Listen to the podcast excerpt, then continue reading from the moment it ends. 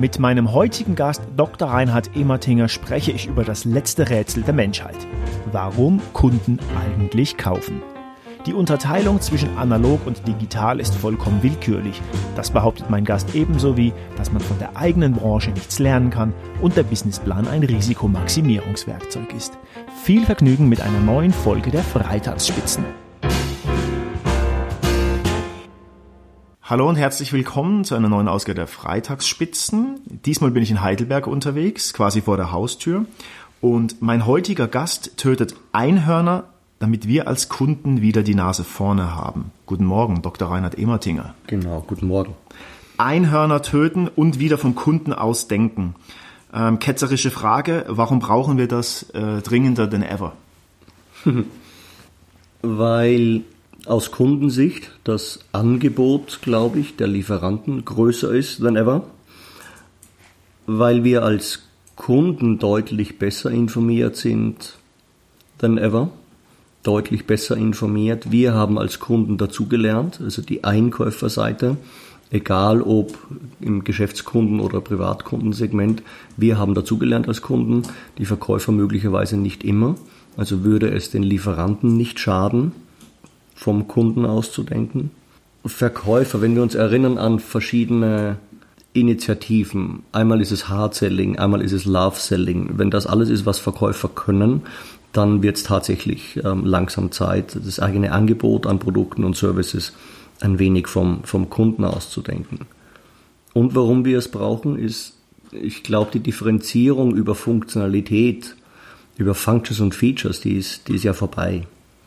Was ist, was ist der Nutzen, was ist der Wert unseres geliebten iPhones oder unseres geliebten Mini Coopers? Das ist, geht ja weit über Funktionalität hin, hinaus. Es ist deutlich über 30.000 Euro für ein sehr kleines Auto mit einem albernen Kofferraum, einer Bedienung, die mehr Rätsel aufgibt als der Stein von Rosette und einem brustschwachen Motor. Das ist ja nicht der Grund, warum ich einen Mini Cooper kaufe.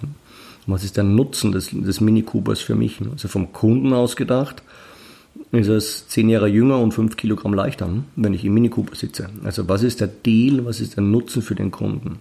Wenn wir eben beginnen, weniger von der Funktionalität her zu denken, sondern mehr von dem, was macht das mit den Kunden. Und das funktioniert im Business to Consumer genauso gut wie im Business to Business.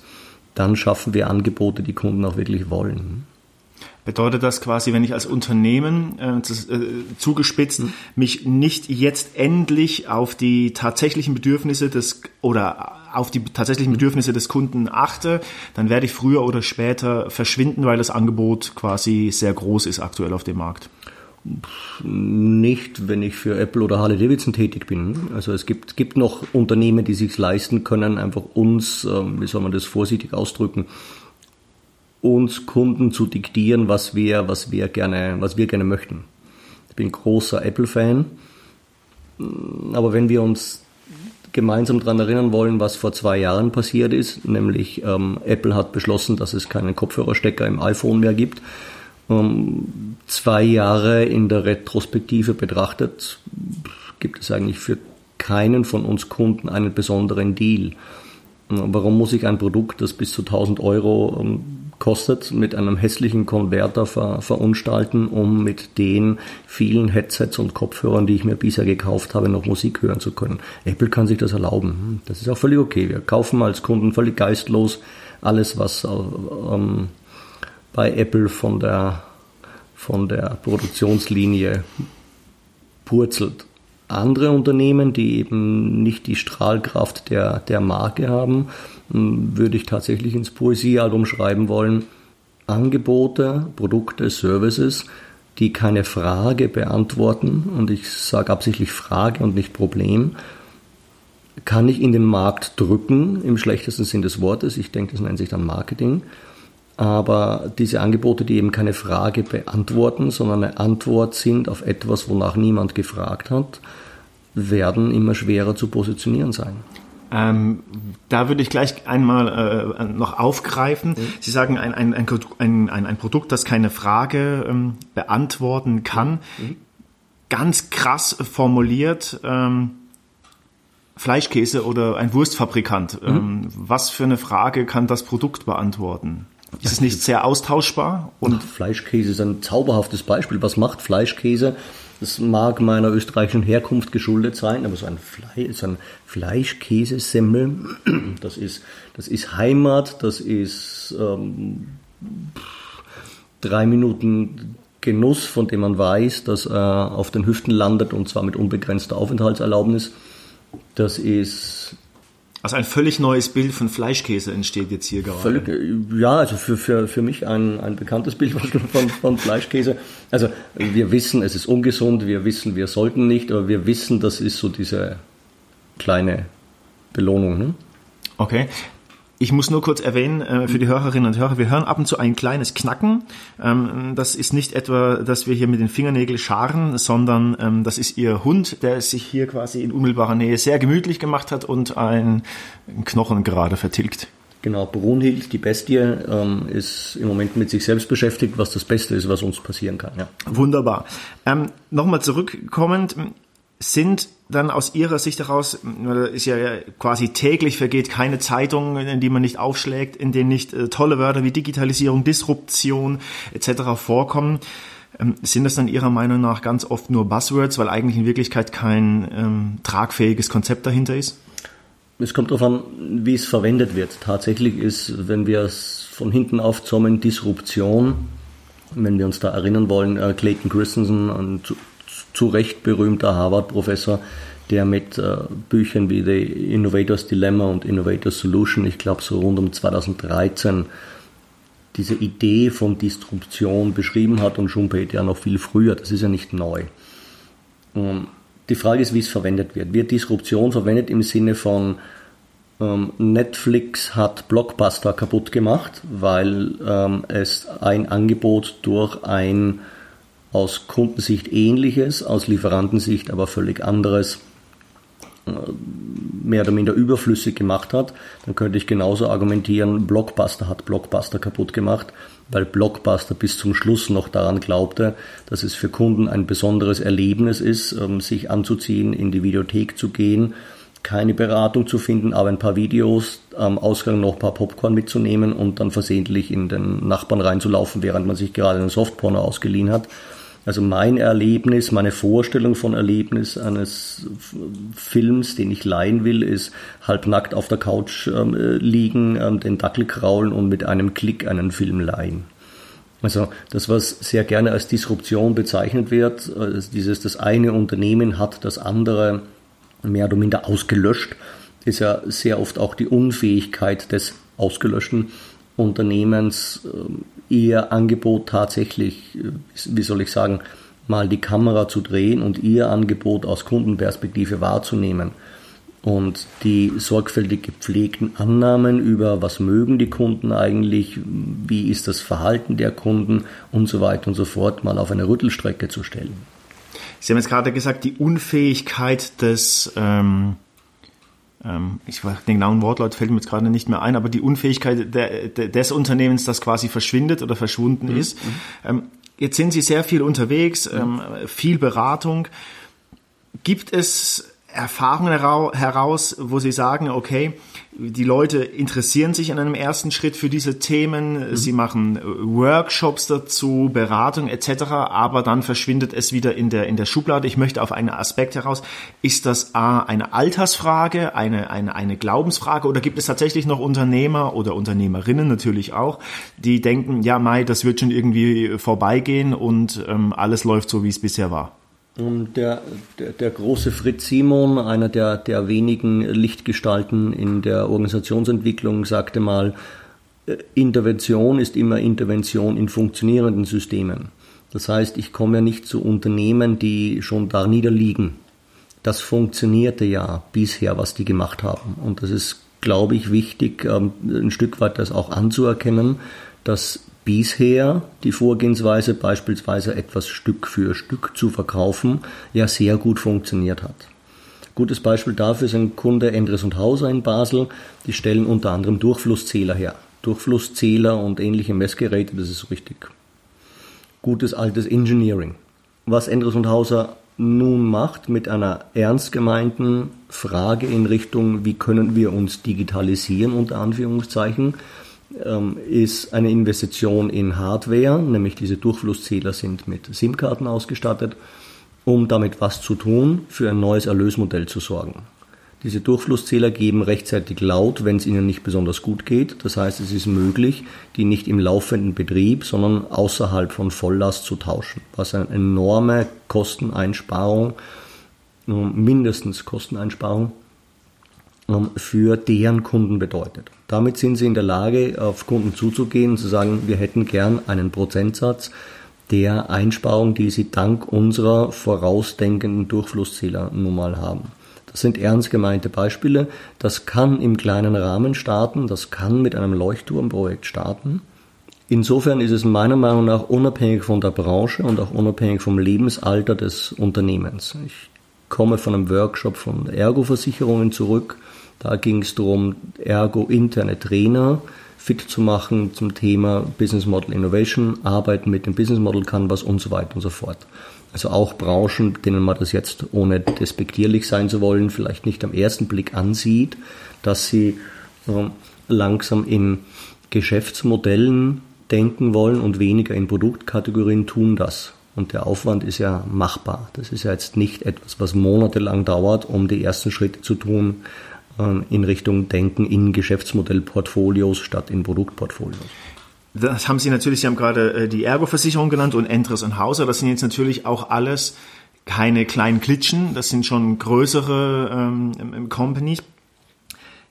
Ich frage mich, wollen Firmen überhaupt quasi ähm, vom Kunden her denken? Denn wenn ich so manchmal unterwegs bin, bekomme ich Services ähm, geliefert oder ja nicht geliefert, man nimmt die ja so äh, by the way wahr, ähm, wo man denkt irgendwie, okay, was läuft da schief? Eines äh, der Beispiele, das Sie auch im YouTube-Video, was ich entdeckt habe, mal gebracht haben, ist der Klassiker im Konzert. Ähm, ähm dass irgendwie eine Theke geschlossen ist und äh, obwohl fünf da sind oder also es war irgendwie sowas in der Art auf jeden Fall die Leute haben ihre Konzertpause mehr oder weniger damit verbracht mhm. auf Getränke zu warten also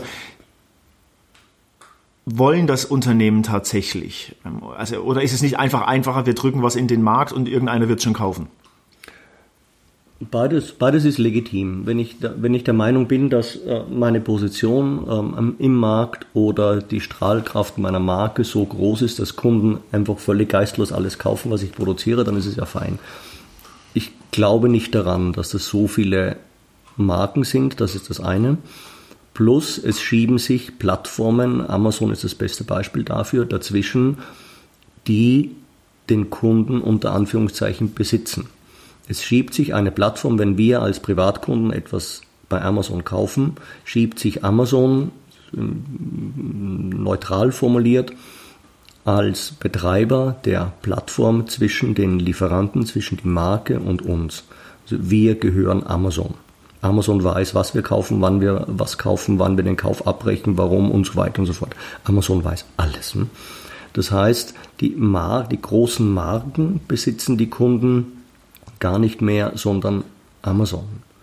Toys R Us hatte rund um 2000 eine geistreiche Entscheidung getroffen, nämlich dieses Online-Geschäft, von dem die anderen immer reden, wer weiß, ob daraus jemals was wird, das machen wir über Amazon ja, das war der Anfang vom Ende von Toys R Us, hm? weil Toys R Us so uns Kunden daran gewöhnt hat, Artikel online zu kaufen und Amazon viel besseren ähm, Einblick darin hat, was kaufen wir, wann kaufen wir und so weiter und so fort. Und Amazon sehr schnell dran ist, auch im Zweifel eigene Produkte, eigene Marken auf den Markt zu bringen, bei den Dingen, die, die gut laufen. Das heißt, das könnte eine zusätzliche Motivation sein für Hersteller, scharf drüber nachzudenken, ähm, was passiert, wenn ich den Kunden nicht mehr besitze, weil es keinen direkten Kontakt mehr gibt, sondern das über eine Plattform läuft. Wie positioniere ich mein Angebot? Wie positioniere ich meine Marke? Die hier einfach in den Hintergrund tritt, weil wir als Kunden suchen ein Produkt mit einer guten Bewertung. Wir suchen nicht nach Marken bei Amazon. Jetzt haben Sie gerade ähm, Amazon und Toys R Us ähm, erwähnt. Jetzt ist Amazon ja jetzt auch nicht erst seit gestern auf dem Markt und ähm, das Thema vom Kunden her denken, noch mehr für den Kunden machen, ist jetzt auch nicht erst gestern ähm, entstanden. Dennoch, ich würde an die vorhergehende Frage nochmals äh, anknüpfen. Warum machen das dann trotzdem gefühlt, das ist so mein Eindruck, immer noch so wenig Unternehmen schimpfen aber im Gegenzug auf die Unternehmen die, wie Amazon, die es machen, mit der Begründung, ihr macht den Rest kaputt. Ja, ich glaube, dass sich dieses Denken in Funktionalität, in Features, in Produkteigenschaften erstaunlich gut hält. Ich glaube, dass viel zu viele Unternehmen immer noch der Meinung sind, diese Differenzierung über Funktionalität funktionierte bisher und wird auch weiterhin funktionieren. Dieses wir haben ein Premium-Produkt, dieses wir haben ein Nischenprodukt, das sind ja völlig willkürliche Definitionen. Sich an diesen Definitionen festzuhalten, ist albern. Gibt einen INSEAD-Professor, ähm, Peter Williamson, der ein Buch geschrieben hat, Dragons at Your Door, ist schon ein paar Jahre her, der also diese chinesische Herangehensweise an das Thema sehr gut beschreibt. Er sagt, dieses Umdefinieren dieser Begriffe, was ist eine Nische, was ist Premium, was ist, wenn Produktionskapazität nicht der limitierende Faktor ist, wie es bei chinesischen Unternehmen nun, mal ist. Hm? Was ist, wenn Marke kein differenzierender Faktor mehr ist? Wer konnte vor fünf bis zehn Jahren Huawei fehlerlos aussprechen? Und mittlerweile sind sie im Premium-Umfeld sehr gut aufgehoben. Warum ich würde auch hier nochmal ähm, noch dezidierter nachfragen. Jetzt haben Sie gerade gesagt, es ist sehr stark immer noch verbreitet, dass man ähm, quasi von, von, von, von harten Fakten her äh, denkt. Dennoch für mich nicht verständlich, dass man quasi auf der einen Seite weiß, ja, eigentlich ist das irgendwie Murks, so wie wir äh, weiterhin denken, aber trotzdem weitermacht. Also ist das ein, ist das eine vollkommene Ignoranz des Kunden auf der einen Seite oder muss man hier differenzierter vorgehen und sagen, okay, es gibt natürlich auch äh, Brands, die sich das unter Umständen immer noch äh, leisten können. Wir haben im Vorgespräch, äh, sind wir kurz auf, auf, auf Apple gekommen. Ähm, gibt es da einen Zusammenhang? Ich glaube zum einen ja, es gibt Brands, die können sich das erlauben. Warum gibt es limitierte Auflagen? Weil das für uns spannend ist. Hm? Also die, die ähm, guten alten ähm, Werkzeuge, die, die Karotten vor der Nase funktionieren ja gut. Auf der anderen Seite glaube ich, dass in ähm, Konzernstrukturen es nicht so schrecklich einfach ist, ein konsequentes vom Kunden ausdenken auch durchzuziehen. Diejenigen, die in direkten Kundenkontakt sind und diejenigen, die in der Produktentwicklung sind, ähm, sind zwei völlig unterschiedliche Welten möglicherweise. Das heißt, diese, dieses Feedback von was funktioniert aus Kundensicht, was funktioniert nicht, läuft nicht immer so prächtig in, in Konzernstrukturen. Nehmen wir Hilti als Beispiel. Warum leistet sich Hilti eigenen Vertrieb? Damit sicher ist, dass diese Feedback-Schleife funktioniert von der Baustelle zum Vertriebler zur Produktentwicklung. Wenn ich indirekten Vertrieb habe, wenn ich Werkzeuge über den Baumarkt verkaufe, da gibt es keine Feedbackschleife. Im Baumarkt redet niemand mit Ihnen. Wenn Sie in den Baumarkt gehen und jemand redet mit Ihnen, dann rennen Sie. Das ist sicher kein Verkäufer. Also da funktioniert die Feedbackschleife nicht mehr. Warum? Der Baumarkt, das Bauhaus, äh, der Praktiker oder wie auch immer, die besitzen die Kunden und wir als Kunden kaufen, was uns da angeboten wird. Wenn ich mir einen direkten Vertrieb leiste, was sehr teuer und aufwendig ist, dann kann ich damit auch sicherstellen, also habe zumindest dann alles in der Hand, um das sicherzustellen, dass diese Feedback-Schleife zurück funktioniert. In einem nicht näher genannten Elektrokonzern in München nennt man das die missglückte Feedback-Schleife und sagt der Vertriebler zum Produktentwickler, wenn ihr einmal im Leben beim Kunden wärt, dann würdet ihr verstehen, dass dieser Dreck nicht funktioniert. Und Produktentwickler sagt zum Vertriebler, wenn ihr nicht zu blöd wärt, die Genialität unseres Produktes zu verstehen, dann könntet ihr es auch verkaufen. So kann ich auch arbeiten, das ist völlig legitim. Aber gerade in kleinen und mittelständischen Unternehmen wäre meine Empfehlung, sicherzustellen, dass diese Feedbackschleife auch zurück sehr gut funktioniert. Äh, wie verwenden Kunden unser Produkt überhaupt? Wo gibt es Schwierigkeiten, mit denen wir nicht im entferntesten gerechnet hätten? Und, und, und. Das ist ja nicht schwer. Da braucht es außer ein bisschen Willensbildung nicht viel dazu. Jetzt haben Sie gerade ähm, die, die, die Unternehmen erwähnt äh, mit, mit, mit, mit Feedbackschleifen und, und äh, Kundenservice. Was hat der Unternehmer, die Unternehmerin, das Unternehmen per se für einen Vorteil oder einen ja, Mehrwert ist ja auch ein Vorteil, wenn Sie ganz konsequent vom Kunden her denken und die Bedürfnisse des Kunden wahrnehmen. Also die Frage geht in die Richtung, weiß denn der Kunde im Zweifelsfall überhaupt, was er will? Also ich glaube, es in einem ihrer Bücher habe ich gelesen, ist so ein, ein Beispiel dabei, dass ähm, die Automobilindustrie immer mit mehr PS ausgestattete Unternehmen, äh, Unternehmen sage ich schon, Fahrzeuge auf die mhm. Straße bringt, weil sie glaubt oder der Kunde das wünscht, aber der tatsächliche Wunsch des Kunden ein anderer ist. Und was wir als Kunden tun und was wir sagen, sind ja zwei völlig unterschiedliche Dinge. Also natürlich ernähre ich mich ähm, höchstgradig gesund und wenn ich dann auf der Autobahn unterwegs bin, zurück von einem Workshop oder einem Vortrag und ich sehe das Leuchtzeichen zum goldenen M, natürlich fahre ich da raus und äh, nasche Chicken McNuggets. Das heißt, was ich erzähle und was ich tue, sind ungefähr circa exakt 180 Grad unterschiedlich. Wenn wir Kunden interviewen, dann bekommen wir Antworten, die Kunden glauben, wir hören zu wollen. Kunden, warum, warum gibt es Initiativen, ob das jetzt Design Thinking ist oder ähnliche äh, Methoden, Werkzeuge und, und Vorgehen. Diese Customer Journey, diese Reise des Kunden, dieses Kunden beobachten bei dem, was sie tun, da kommen Ideen zustande. Bei Interviews, die, äh, wenn wir nicht Profis sind in Fragebogengestaltung und Interviews, dann bekommen wir meistens die Antworten, die wir verdienen, mit denen wir auch wenig anfangen können wenn wir uns die Mühe machen, Kunden äh, idealerweise mit deren Zustimmung zu beobachten. Und im Konsumgüterumfeld ist es ja nicht besonders schwer, weil wir sind ja alle Kunden. Und uns zu fragen oder andersrum, zu versuchen, uns an die Frage ranzuroppen, warum kaufen unsere Kunden? Was sie kaufen, ist gelöst. Wann sie kaufen, ist gelöst. Nennt sich Big Data. Warum kaufen unsere Kunden? Das ist eines der letzten Rätsel ähm, der Menschheit möglicherweise. Und das erfahre ich eben nicht durch Interviews, sondern das erfahre ich durch Beobachten, durch Begleiten. Und das mit Struktur. Die Werkzeuge sind da, das ist weder unfassbar aufwendig noch unfassbar teuer. Das ist ja alles vorhanden, das ist ja nicht meine Erfindung. Jetzt haben Sie gerade erwähnt, mit dem Kunden sprechen, äh, Feedback-Schleifen einholen. Jetzt kennt man das ja auch, ich, äh, vor allem aus der Softwareindustrie. Es werden zum Beispiel Beta-Versionen relativ oft auf den Markt geworfen. Was ist so Ihre Erfahrung? Also wenn der Kunde merkt, er wird tatsächlich in seinen Bedürfnissen ernst genommen? Ähm, akzeptiert er dann auch äh, vermeintliche Probleme mit Beta-Versionen und sagt, okay, ja, die probieren es zumindest, ist cool oder ist das dann ein absolutes No-Go?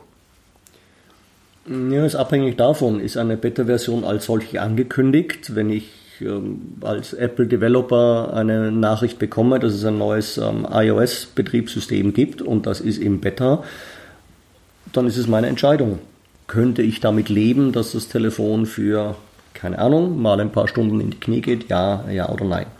Also ich könnte sehr schlecht damit leben, von daher ist jetzt eine angekündigte Beta nicht das, nicht das ähm, Mittel meiner Wahl.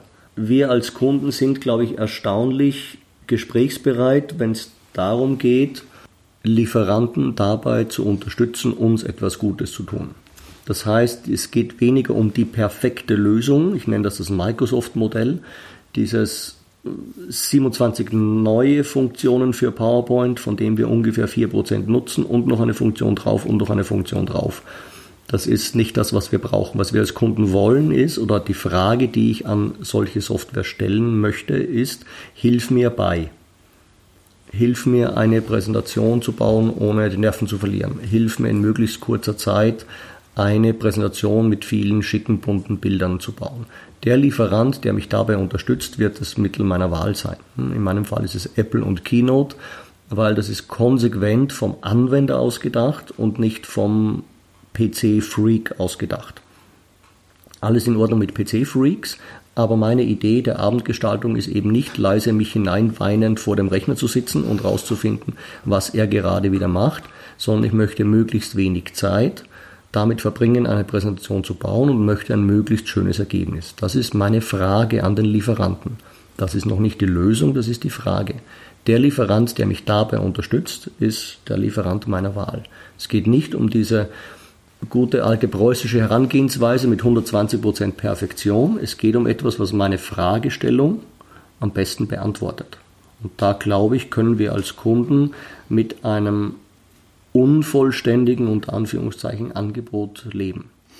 Ich würde jetzt gerne mal den Bogen mehr zur Praxis nochmal ähm, schließen. Was, also wir haben jetzt sehr viel quasi über den Kunden äh, gehört, was, was der Kunde möchte, auch die Probleme auf Seiten der Unternehmen gehört. Aber wenn jetzt ein, ein Unternehmen äh, ganz praktisch gesprochen bei Ihnen anruft und sagt, okay, wir wollen uns dem Thema stärker widmen, was muss passieren, dass das Unternehmen quasi sein Geschäftsmodell jetzt sehr äh, äh komprimiert ausgedrückt in die ähm, Welt 4.0 übertragen kann? Also gibt es da gewisse Schritte? Äh, klar, gibt es gewisse Schritte, die es machen muss, aber ist es ein um 180 Grad drehen des, des Unternehmens, alles wird auf den Kopf gestellt. Also meine Frage geht so ein bisschen in die Richtung, aus eigener Erfahrung kenne ich das, dass wenn man mit Workshops in Unternehmen hereingeht zum Thema Digitalisierung, bei ganz vielen erstmal Alarmglocken aufleuchten, so nach dem Motto, ähm, was hat das für negative Auswirkungen auf meinen Arbeitsplatz etc. Ähm, wie geht man da vor, beziehungsweise was muss ein Unternehmen leisten? Jetzt nicht leisten im Sinne von Geld, sondern ja, Mhm. Wie bei vielen anderen Themen Schritt für Schritt. Das, was ich mit dem Zitat von Fritz Simon vorher meinte, dieses Intervention ist immer Intervention in funktionierenden Systemen, meint ja genau das. Was das Unternehmen bisher gemacht hat, funktioniert ja aus Sicht der Beteiligten oder funktionierte aus Sicht der Beteiligten ja sehr gut. Das heißt, ich kann die Beteiligten ja auch nur dort abholen, wo sie sich gerade befinden, ob, ob mir das passt oder nicht. Eine Digitalisierungswelle ähm, über das Unternehmen reinbrechen zu lassen, äh, ergibt natürlich exakt den Widerstand, den es möglicherweise dann auch verdient hat. Von daher Schritt für Schritt. Gibt es in der Produktpalette oder in dem Serviceangebot des Unternehmens erste einfache, schnell, gut umzusetzende Anwendungen unter Anführungszeichen. Anwendungen, die dafür sorgen, dass ich eben, eben so eine Art Leuchtturm bauen kann. Mit dem man dann quasi die Mitarbeiter einfängt und sagt, zei ihnen zeigt hier, dass das funktioniert ganz gut und jetzt gehen wir den nächsten Step. Genau, mit denen ich zeige, das funktioniert. Hier sind wir von A nach B. Es war weder ein übermenschlicher Aufwand, noch ist alles, und das ist, glaube ich, der wichtige Teil, noch ist alles, was bisher geschah, nicht einfach blöd, sondern das ist auch diese Frage analog gegen digital. Es gibt ja kaum, welches Business ist noch 100% analog. Das gibt es ja gar nicht mehr. Von daher gibt es eben Begriffe oder Einsortierungen, die uns hier überhaupt nicht helfen. Und hier erste Schritte zu gehen, natürlich äh, mit dem Teil des Portfolios, den ich einfach umsetzen kann und nicht zu versuchen, die gesamte Produktpalette, das gesamte Serviceangebot von heute auf morgen digital zu machen, was auch immer das heißt. Hm? Da verliere ich ähm, Beteiligte, da verliere ich die Mitarbeiter und da verliere ich auch möglicherweise deren Kunden am Weg. Und das ist, ist eine Binsenweisheit aus der Poesiealbumskategorie, dass ich das nur Schritt für Schritt machen kann und erste Erfolge zeigen muss, erste Erfolge feiern muss, das ist ja bei vielen anderen Themen genauso, um dann Schritt für Schritt nachzuweisen. Es funktioniert bei Produkt A, bei Produkt B. So, jetzt gehen wir nächsten Schritt zu Produkt C. Und im, im, im Marketing oder im Kundenservice gibt es ja ähm, ganz oft die, die, die Sachen, dass man, man woanders eine gute Idee sieht und äh, adaptiert die dann für sein eigenes Unternehmen, dass man sie runterbricht und quasi auf seine eigenen Bedürfnisse anwendet.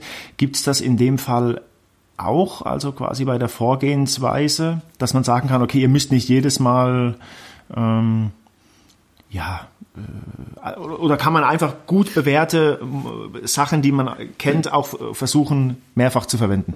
Selbstverständlich funktioniert das. Warum sollte ich die Muster, die Vorgehensweise oder die Werkzeuge, die funktionieren, nicht ähm, einfach verwenden? Das Business Model Canvas ist mit, ähm, glaube ich, um die 5 Millionen Downloads, glaube ich, so ein guter Standard geworden wenn es darum geht, das aktuelle und mögliche künftige Geschäftsmodell zu beschreiben. Das ist ja nur ein Beispiel für ein, für ein Werkzeug. Ich kann natürlich großartige neue Werkzeuge erfinden, kenne aber aus der Konzernerfahrung diese hm, leichte Irritation, wenn wieder das Template der Woche durch, die, äh, durch das Großraumbüro getrieben wird. Von daher einfache Werkzeuge, verständliches Vorgehen. Wenn ich drei Tage brauche, um die Genialität meines neuen Werkzeuges zu erklären, dann ist natürlich niemand dabei. Es braucht die einfachen Werkzeuge, es braucht die Beispiele, die zeigen, es funktioniert. Und es hindert mich ja niemand dran, etwas, was in einer völlig anderen Branche funktioniert, zumindest mal beim Glas schweren Rotweins scharf drüber nachzudenken, ob ich mir dieses Muster mal leihen darf.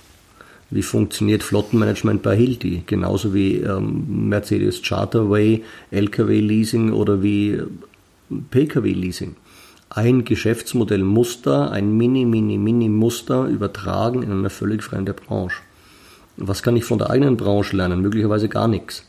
Da lerne ich im besten Sinn des Wortes möglicherweise, wie ich Prozesse verbessern kann, wie ich sparen kann. Aber Impulse von der eigenen Branche, wenn ich die aufnehme, dann ist es nicht zu spät, sondern viel zu spät. Dann bin ich die Nummer drei oder vier, die es nachmacht. Wie wäre es, äh, links und rechts zu schauen in völlig anderen Branchen? Was funktioniert bei Hilti? Was funktioniert bei Rolex, was funktioniert bei Lidl, was funktioniert bei Rewe und so weiter und so fort. Was sind die mini, mini, mini Muster, die funktionieren und was davon kann ich natürlich übersetzt in meinem eigenen Umfeld, in meiner eigenen Branche möglicherweise verwenden. Also wenn, wir nehmen jetzt auf jeden Fall schon mal mit, dass ein, ein wichtiger Skill auf jeden Fall ist, über den Tellerrand zu schauen, offen sein für alles. Gibt es dann darüber hinaus noch weitere aus Ihrer Erfahrung heraus Skills oder, oder Punkte, die extrem wichtig sind, damit sowas funktioniert? Wir haben vorher auch schon gehört, das Mitnehmen der Kolleginnen und Kollegen, Stichwort Angst vor dem Arbeitsplatzverlust, mhm. aber so Stichwort also digitales Mindset oder sowas. Also braucht braucht man, um mit Leuten neue Modelle zu entwickeln, also ein Mindestmaß an digitalem Verständnis auch. Ich denke, dass diese Unterscheidung in analog und digital ja höchst willkürlich ist. Das, da merkt man mir mein Alter an, wenn ich über digital fotografieren spreche. Junge Menschen nennen das fotografieren, weil sie analog fotografieren gar nicht kennen. Also dieses 100% analog gibt es ja nicht mehr. Es gibt keine Branche, die ohne digital durchkommen wird. Der berühmteste Würstelstand in Frankfurt, Best Washed in Town, lebt von digital, lebt von Facebook, lebt von Fans. Hm? Also auch ein Würstelstand kommt nicht ohne digital aus. Digitales Mindset klingt für mich ein wenig nach viel Geld für Beratungsunternehmen. Wir machen die jetzt mal digital fit. Ich glaube nach wie vor, es sind die einfachen Werkzeuge, bei denen man sehr schnell sieht, dass sie funktionieren ein Vorgehen, bei dem sich alle Beteiligten Schritt für Schritt auch wiederfinden und orientieren können, wo sie sich gerade befinden. Also es möglichst einfach zu machen, nicht weil die Beteiligten im Unternehmen doof sind, sondern weil sie Sicherheit haben wollen, weil sie genauso wie wir nicht gern im Nebel Vollgas fahren, sondern sich orientieren möchten. Und nochmal, es braucht die Leuchtturmprojekte, bei denen ich im Unternehmen diejenigen die möglicherweise noch zweifeln, diejenigen, die unentschlossen sind, auch mitnehme. Für meine größten Fans brauche ich keine Beweise, die machen sowieso alles, was ich will. Für die, die so oder so nicht wollen, brauche ich auch keine Beweise, weil die machen das so oder so nicht. Für die sehr große Masse, die eben unentschlossen ist, nicht weiß, will ich diesen Schritt mitgehen, was bedeutet das für mich? Da brauche ich diese unter Anführungszeichen Nachweise, da brauche ich diese Mini-Leuchtturmprojekte, die im Unternehmen ganz konkret zeigen, wir haben A gemacht und das ist das Resultat B. Gibt es Unterschiede zwischen Mittelstand und Konzernen? Also was das Thema angeht, sind Mittel, ist der Mittelstand ähm, gefühlt schneller? Ich frage deswegen, weil Sie vorhin schon erwähnt haben, die äh, Freude, wenn über neue äh, Charts in den Großraumbüros der Konzerne gesprochen wird. Natürlich geben die Strukturen im Mittelstand oder andersrum die fehlenden komplexen Strukturen im Mittelstand es her, dass Dinge, wenn die Geschäftsleitung das tatsächlich wünscht, tatsächlich Schritte gehen will, auch wirklich umgesetzt werden und nicht irgendwo auf der Ebene 17 im, im Konzern versanden. Grundsätzlich mit Mittelstand hat einfach weniger Geld, hat einfach ein höheres, wenn auch nur gefühltes Risiko, etwas in den Sand zu setzen. In einem 3 Milliarden Konzern können Sie Geld ausgeben für etwas, das sich nach einem halben Jahr als möglicherweise nicht so tragfähig herausgestellt hat. Im Mittelstand können solche Experimente schon mal ähm, an die Substanz gehen. Das heißt, es ist verständlicher, dass solche Unternehmen und auch Unternehmer vorsichtig sind, dass die unter Anführungszeichen Beweise sehen wollen. Was auch immer aus deren Sicht ein Beweis ist. Kann ich einen Return on Investment runterrechnen? Kann ich nachweisen, dass ich in der gleichen oder ähnlichen Branche bereits dieses und jenes umgesetzt habe, mit welchem Ergebnis? Was mir, ich komme jetzt mal auf ein ganz praktisches ähm, ähm, Beispiel. In, in, den letzten Tagen habe ich mich so ein bisschen ähm, für, für einen ähm, einen, einen, Job mit der Automobilindustrie ähm, befasst und E-Mobilität ist da ja so der absolute Renner gerade. Ich frage mich bei der Automobilindustrie immer, es gibt ja gefühlt nur noch E-Mobilität. Man schichtet alles Mögliche an Geld in die ähm, Entwicklung von E-Mobilität um, vernachlässigt unter Umständen andere Strukturen. Also es ist weniger Geld da, weil E-Mobilität aufzubauen natürlich sehr viel Geld kostet und jammert dann als Konzern herum, ja, wir haben kein Geld für andere Sachen oder, oder für, für, für die Backoffice etc. pp. Meine Frage zielt darauf ab, also will der Kunde überhaupt als Beispiel ähm, E-Mobilität und wenn man quasi direkt und konsequent vom Kunden aus denkt, bedeutet das ja nicht nur die die Produkte entsprechend zu kreieren, sondern dann muss ich natürlich auch in letzter Konsequenz als Unternehmen auch alle damit zusammenhängenden anderen Bereiche äh, im schlimmsten Fall umstrukturieren. Genau. Ich, die Zahlen sprechen, glaube ich, dafür im, im deutschsprachigen Raum, nein, der Kunde will keine E-Mobilität in der, in der aktuellen Fassung. Äh, Politik wünscht E-Mobilität, der ein oder andere Hersteller wünscht E-Mobilität.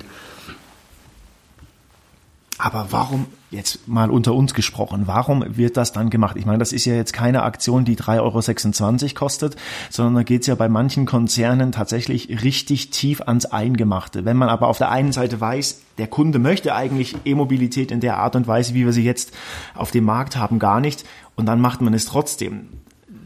Stellt sich jetzt mir die Frage, ja, ich bin jetzt kein Experte, aber ähm, habe ich da zu viele Schläge auf den Hinterkopf bekommen? Das kann man nie ausschließen. Ähm, E-Mobilität als, als solches, also Fahrzeuge mit Elektroantrieb, halte ich für eine sehr gute Idee. Wenn wir uns alleine die technische Seite ansehen, großartig, was Wirkungsgrad betrifft, was weniger verbaute Teile im Auto betrifft, die kaputt gehen können und, und, und, und. Großartige Idee. Es scheitert ja an der letzten Meile.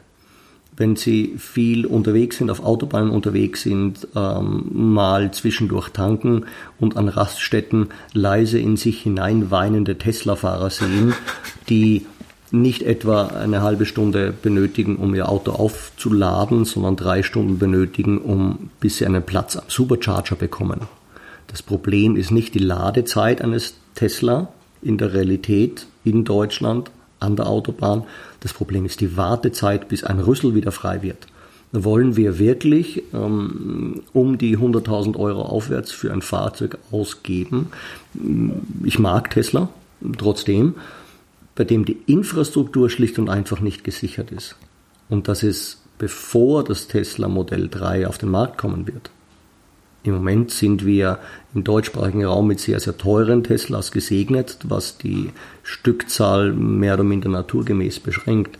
Und was wird passieren, wenn die bezahlbaren Tesla-Modelle auf den Markt kommen. Sie bekommen keinen Platz am Rüssel. Sie warten stundenlang, bis sie Auto aufladen können. Das ist keine Lösung. Das hat nichts mit, der, mit den Functions und Features des Fahrzeuges zu tun. Wer jemals mit Tesla gefahren oder mitgefahren ist, findet das super.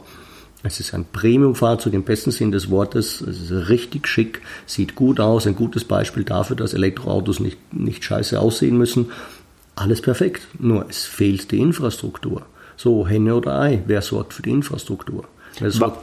Na, Entschuldigung, ich habe Sie unterbrochen. Sie. Warum, warum setzt man dann nicht aber konsequent, wenn man doch das weiß, ich meine, das ist ja jetzt kein unbekanntes Problem als Konzern, warum setzt man dann nicht wie ähm, zum Beispiel Toyota, die ja sehr erfolgreich sind, äh, auf Hybridantriebe? Äh, Möglicherweise wird ein, ein, ein Brennstoffzelle plus Elektroantrieb die, die Lösung sein oder eine mögliche Lösung sein.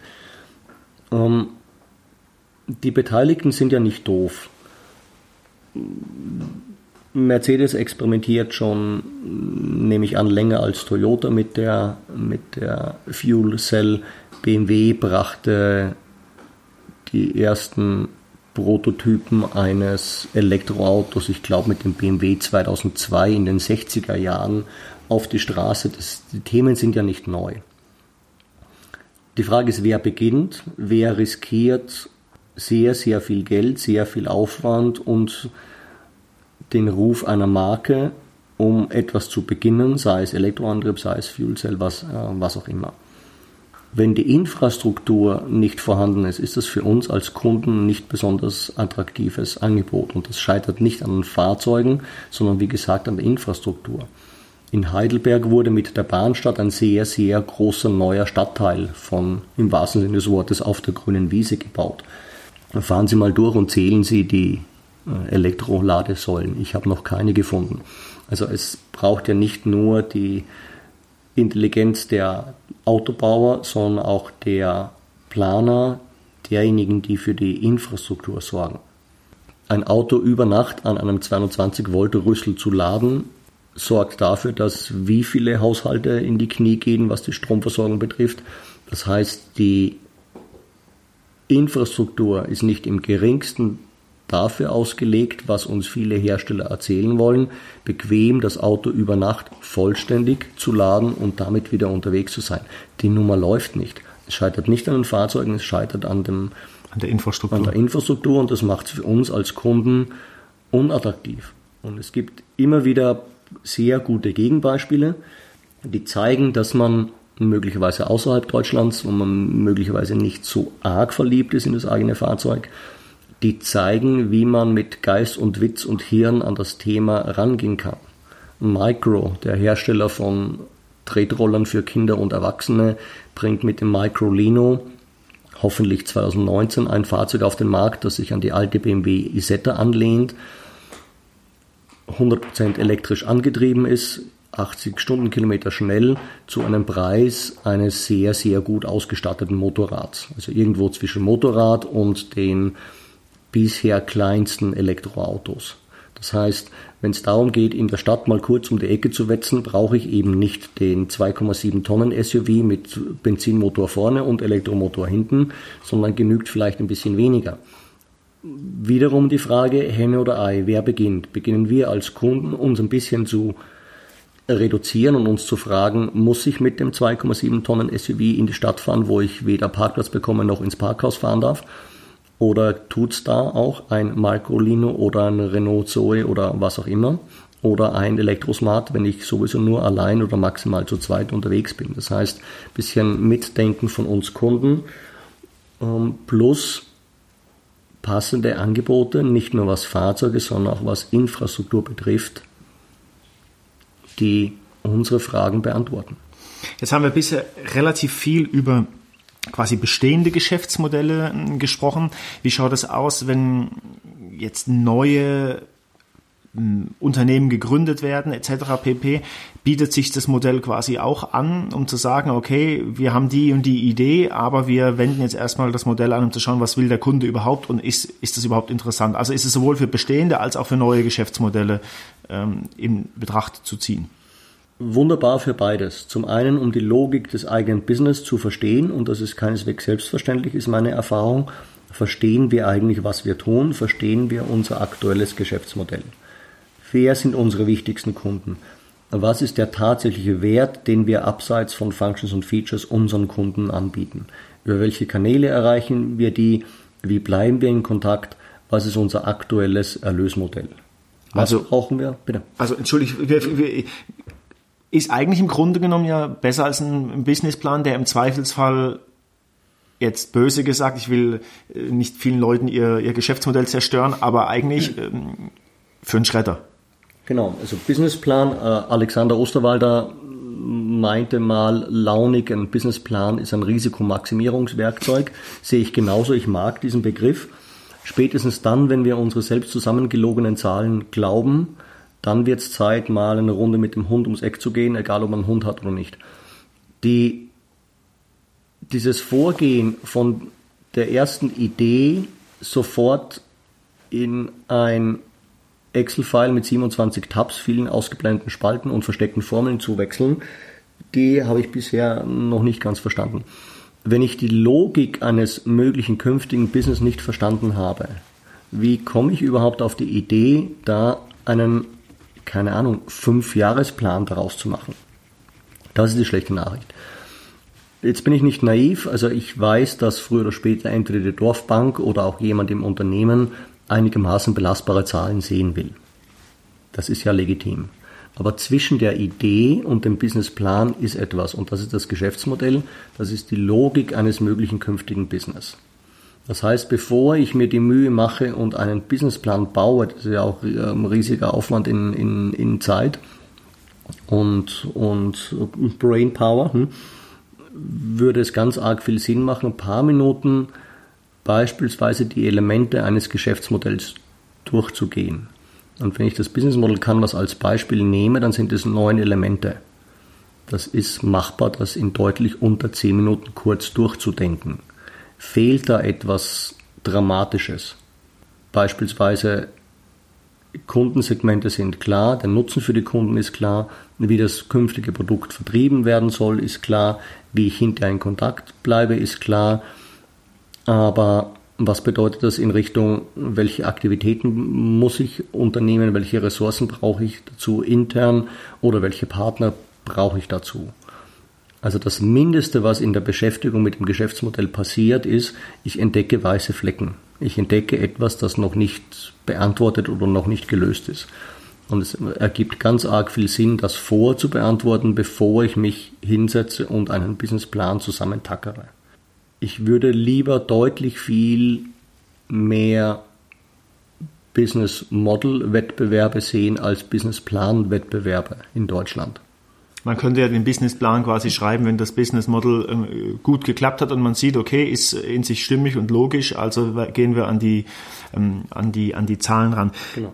Ich nehme mit, dass es sich auf jeden Fall lohnt, vom Kunden her zu denken. Das war auch schon vorher meine, äh, mein Grundgedanke, nehme aber auch mit, es ist gefühlt noch relativ stark am Anfang bei vielen Sachen und ein Haufen Arbeit weil manches, also nicht ein Haufen Arbeit im Sinne von das Modell zu durchdenken, aber ein Haufen Arbeit, bis tatsächlich das in alle Unternehmen und Branchen durchgesickert ist, weil ganz oft doch noch man Sachen macht, weil man sie einfach macht. Zum Schluss trifft sie, ähm, wie jeden meiner Gäste, ähm, die obligatorische Frage, wie digital sind sie unterwegs? Im Hintergrund sehe ich tatsächlich noch ein paar äh, haptisch oder in Papier gedruckte Bücher. Ähm, Sie haben vorhin gesagt, großer Apple-Fan. Also machen Sie, sind Sie komplett alles digital oder gibt es auch noch Rückzugsorte ohne Handy und Netflix? Ach, ist glaube ich 90% digital. Die Bücher ebenso wie die Ende Warhol-Ausgabe vom ähm, Brockhaus ist hochdekorativ, aber noch nie aufgeschlagen. Also die Bücher ja, die, der Brockhaus nein. Ein gutes Beispiel für vom Kunden ausgedacht wie viele Beschwerden ähm, bekommen wir mehrmals täglich, dass dieses blöde Kindle-Lesegerät ja kein Buch ist. Ist, glaube ich, unbestritten. Also durch geschicktes Anfassen, ähm, an, Anlecken oder Versuchen, es ins Regal zu stellen, käme man selbstständig drauf, dass ein Kindle kein Buch ist. Aber das ist ja nicht die Fragestellung. Die Fragestellung ist, kann ich etwas, was mich interessiert, kurz mal anlesen durch eine Leseprobe äh, am Kindle oder E-Read, jeden E-Reader Ihrer Wahl? Kann ich das nachts um 2 Uhr auch lesen, ohne meine Liebste zu wecken? Kann ich mir hunderte, mindestens hunderte Bücher mit in den Urlaub nehmen? Und, und, und, und, und. Das ist die Fragestellung. Und das erlaubt eben ein E-Reader und mm, ein papierenes Buch eben, eben nicht so gut. Es geht unter den vielen Büchern, die Sie sehen, sehen Sie eine Menge Graphic Novels und Comics. Das ist etwas, was weiterhin, glaube ich, eine Bastion des gedruckten Buches bleiben wird. Wenn ich unterwegs bin, dann tue ich das möglichst schlank. Also ein, ein MacBook unterm Arm und, und iPhone ersetzt das, das gute alte, ähm, gute alte Büro. Von daher bin ich zum sehr großen Teil digital unterwegs, glaube ich. Wunderbar. Ich gehöre nämlich tatsächlich noch zu der Generation, obwohl ich mich als Digital Native ähm, beschreibe, ich reise mit einer Büchertasche. Mhm. Ähm, das ist ein sehr, eine sehr äh, feine Sache. Ja, herzlichen Dank. Ähm, das war's. Diese Ausgabe der Freitagsspitzen ist am Ende. Danke für den Kaffee äh, und die Zeit, die Sie sich genommen haben. Alles Gute. Dankeschön. Ja. Alle Infos rund um die Sendung mit Links zu Reinhard Emertinger findet ihr wieder in den Show Notes und bei sonstigen Fragen, Wünschen oder auch kritischen Anmerkungen schreibt mir einfach eine Mail freitag@freitagsspitzen.de. Ich wiederhole nochmal freitag@freitagsspitzen.de und falls ihr uns tatsächlich noch nicht abonniert haben solltet, wird es jetzt Zeit, äh, den Podcast zu abonnieren. Wir freuen uns über jeden neuen ähm, Zuhörer. Danke fürs Zuhören. Bis bald. Das war's. Es verabschiedet sich Stefan Schreiber.